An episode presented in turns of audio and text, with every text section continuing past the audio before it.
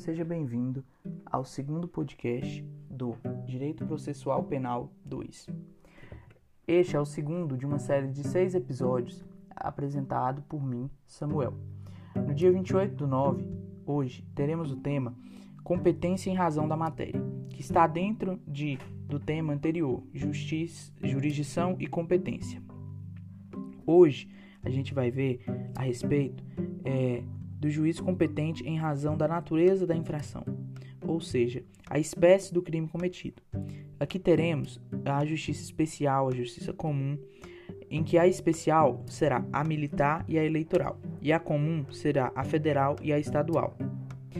Afasta a incidência da regra geral, que é julgar o crime onde ele cometeu, ou seja, o crime cometeu em determinada comarca será julgada nessa comarca. Porém, quando ele terá natureza é, militar ou eleitoral, ele deve ser encaminhado para essas varas, essa, é, porque é elas que vão poder julgar.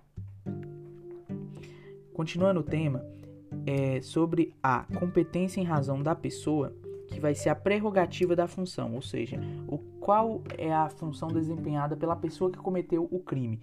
E isso daí, dependendo da, da função dela, vai determinar, mudar a competência.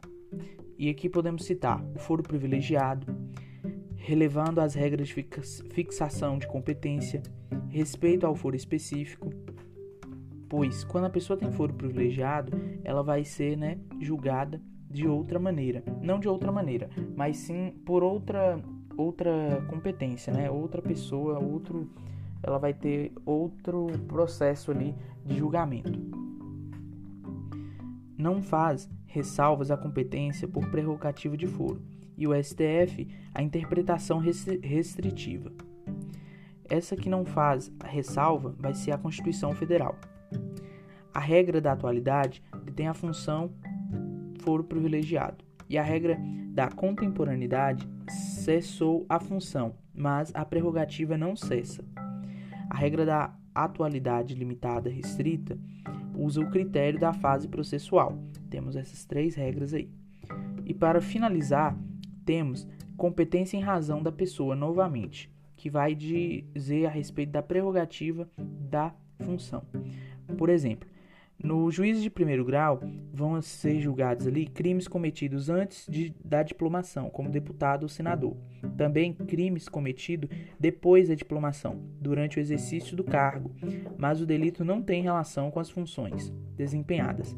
E o, a competência do STF vai ser de julgar crimes cometidos depois da diplomação, durante o exercício do cargo, e o delito está relacionado com a função de desempenho.